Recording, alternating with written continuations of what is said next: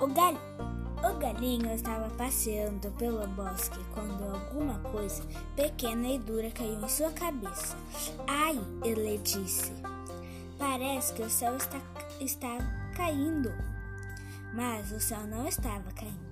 O que o galinho sentiu foi uma avelã que tinha caído da, de uma árvore, embora ele não tinha visto.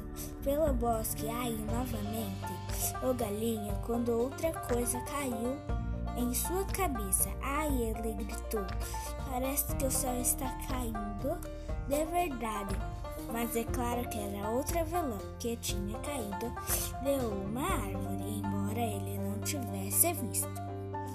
Ele continuou caminhando quando ele